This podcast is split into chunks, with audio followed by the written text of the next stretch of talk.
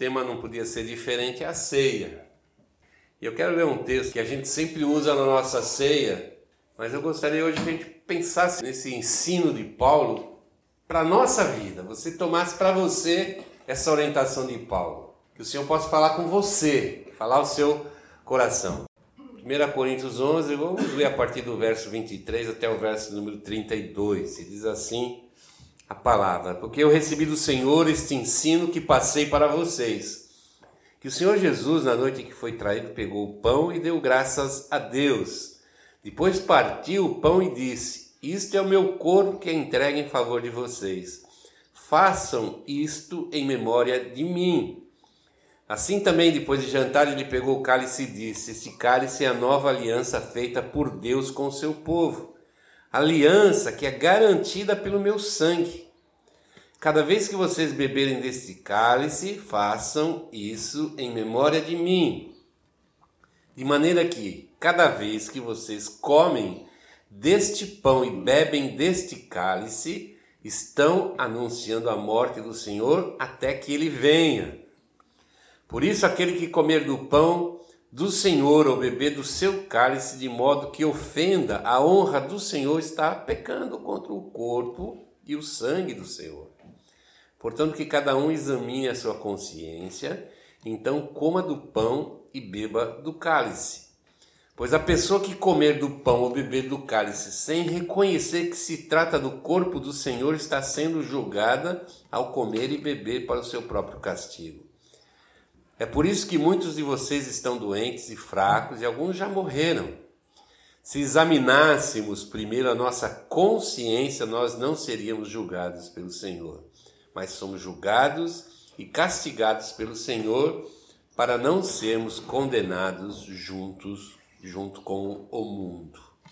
Vamos orar com a nossa fronte um instante e já nessa oração já começar esse ato e a gente submeter ao Senhor, e a gente procurar para nós nessa manhã esse entendimento, esse conhecimento da palavra, o Senhor quer nos edificar né, nesse momento, quer edificar nossa vida, quer mudar talvez a nossa perspectiva com respeito à vida cristã, ao servir a Cristo. Vamos orar. Pai, em nome de Cristo, primeiramente nós agradecemos, podemos nos reunir mais uma vez debaixo do Teu nome, Senhor. Que a gente seja tocado nessa manhã, abençoado nessa manhã pelo Teu Espírito Santo que possa realmente fazer uma obra no nosso coração, na nossa mente, tornando essa verdade da tua palavra realmente viva e poderosa em cada um de nós, Senhor, nos transformando, nos direcionando para uma vida produtiva, uma vida santificada na tua presença, Pai. Nós oramos e agradecemos em nome de Jesus Cristo. Amém. O ato de fazermos a, a ceia do Senhor tomarmos do cálice, comermos do pão, por si só ele não, não significa que ele tenha um valor espiritual. Mas o entendimento do que nós estamos fazendo, é mais ou menos o viés do pensamento de Paulo, é extremamente importante.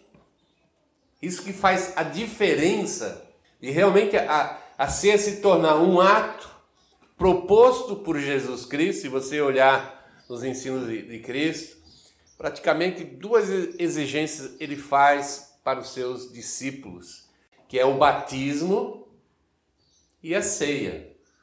O batismo como um ato introdutório no reino de Deus e a ceia como uma confirmação de que nós fazemos parte de alguma coisa que ao mundo é invisível, mas para nós somos cristãos é extremamente visível. Nós vivemos o reino de Deus agora, já aqui,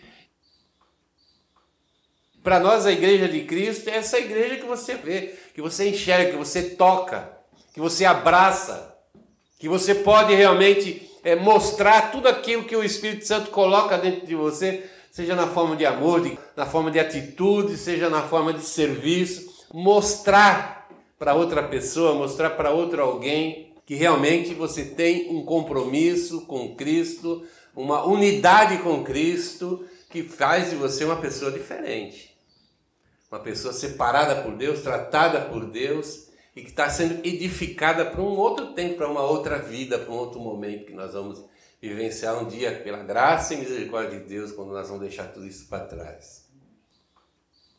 Tudo isso que nós vivemos hoje, tudo isso não tem muito a ver com hoje, com agora, tem, muito, tem tudo a ver com a eternidade, é um outro ato, um outro momento da nossa vida que faz parte, inclusive, da própria promessa de Cristo Jesus.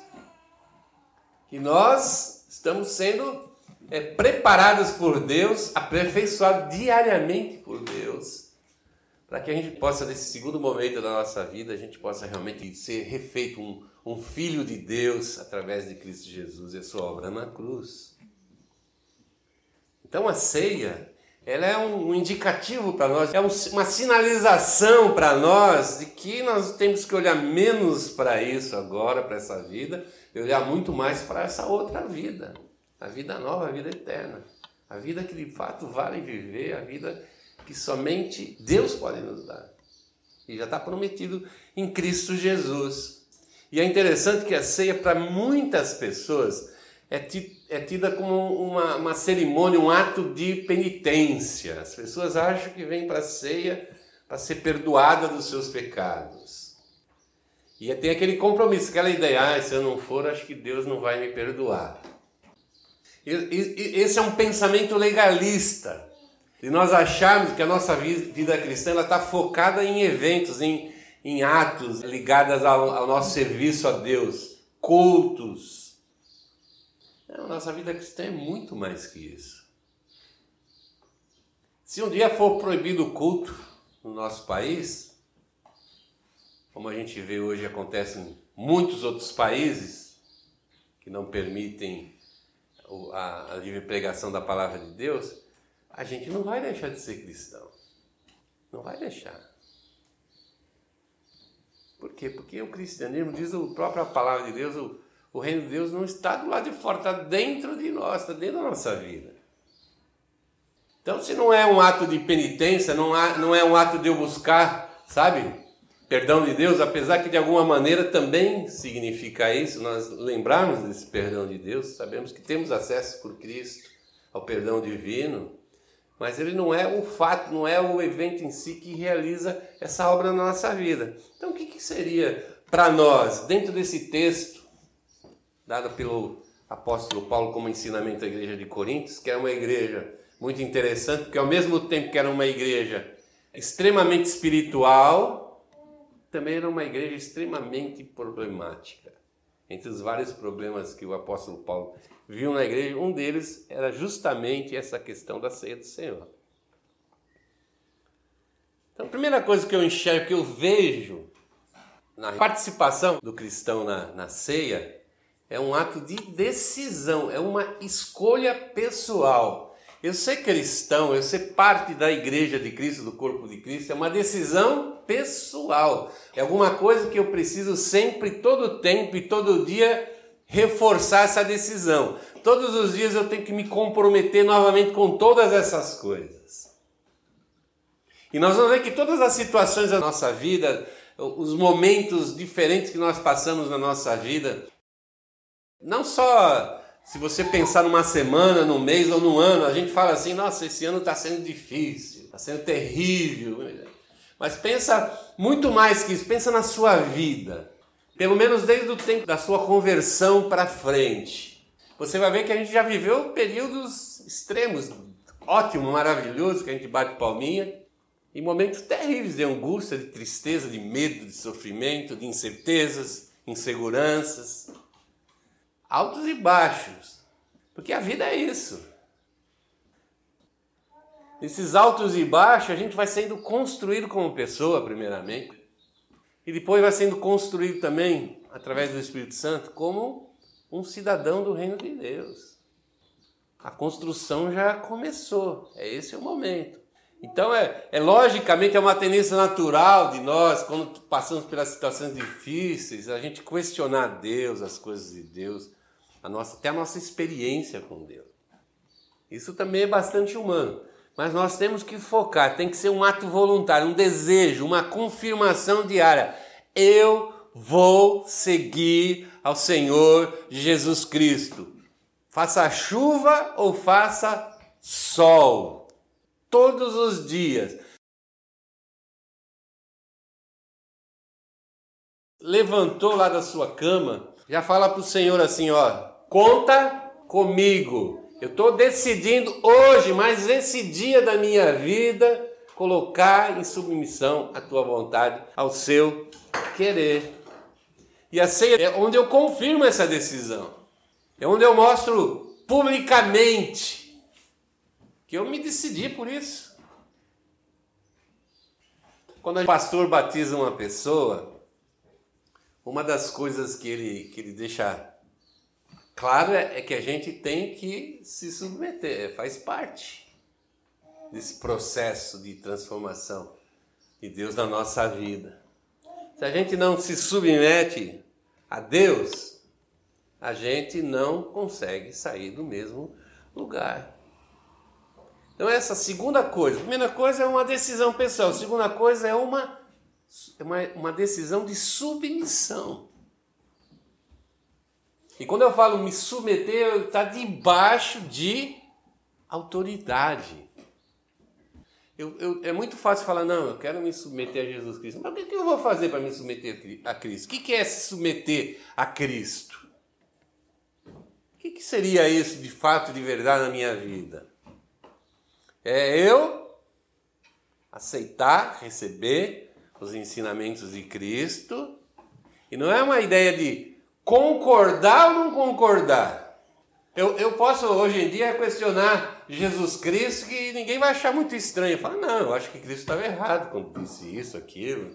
E as pessoas vão falar assim, poxa, é verdade, né? Talvez esse cara tenha mais razão que Jesus Cristo, né? E o homem, no cúmulo da sua autossuficiência, questiona. Questiona. A gente pode questionar qualquer coisa. Hoje todo mundo acha que a sua opinião é a opinião mais importante do mundo. A pessoa já começa dizendo assim, eu acho. Quando eu, eu acho, eu acho, eu acho, eu não dou nenhuma oportunidade para que alguma outra coisa me mostre que eu estou errado. Ou que eu não estou agindo certo, ou não estou fazendo da maneira certa. E quando eu digo assim, eu estou me submetendo a Jesus Cristo, eu estou dizendo assim, as suas ideias, os seus ensinos, os seus preceitos, os valores de Cristo, é dessa forma, é dessa maneira que eu vou viver. Que eu vou viver. A Bíblia nos exorta a ser imitador de Jesus Cristo. Então, se eu não, se eu não entendo, não busco, não compreendo os ensinamentos de Cristo, como é que eu vou me submeter a Cristo? Então aí a gente começa devagar, né? Começa a inventar coisas, coisas mirabolantes. Mirabolantes, confundindo alho com bugalho, fazendo uma confusão na cabeça de todo mundo, não só de quem segue, de quem faz parte da igreja, mas também do mundo que precisa do testemunho da igreja para conhecer a Cristo, para se converter a Cristo Jesus. Sabe, essas coisas assim que agradam o homem, deixam feliz de eu mostrar, nossa, eu sou alguém muito especial para Deus. Mas só serve para mim mesmo aquilo, só para o meu ego, para minha satisfação pessoal. Isso não faz, não tem qualquer é, significado para Deus ou para a vida cristã. Para a vida cristã. Um dia Jesus questionado, alguém foi lá falar para ele, estava dentro de uma casa ali, curando, pregando, ensinando.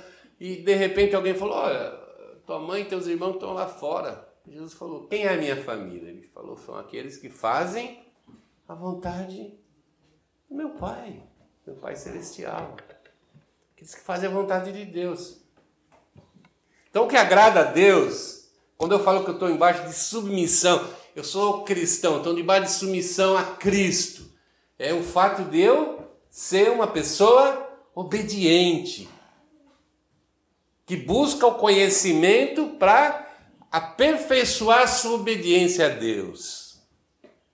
Hoje eu me converto e eu começo a aprender esse processo da obediência. Eu vou aprender, à medida que eu vou aprendendo a palavra, meu comprometimento com Cristo é obedecer.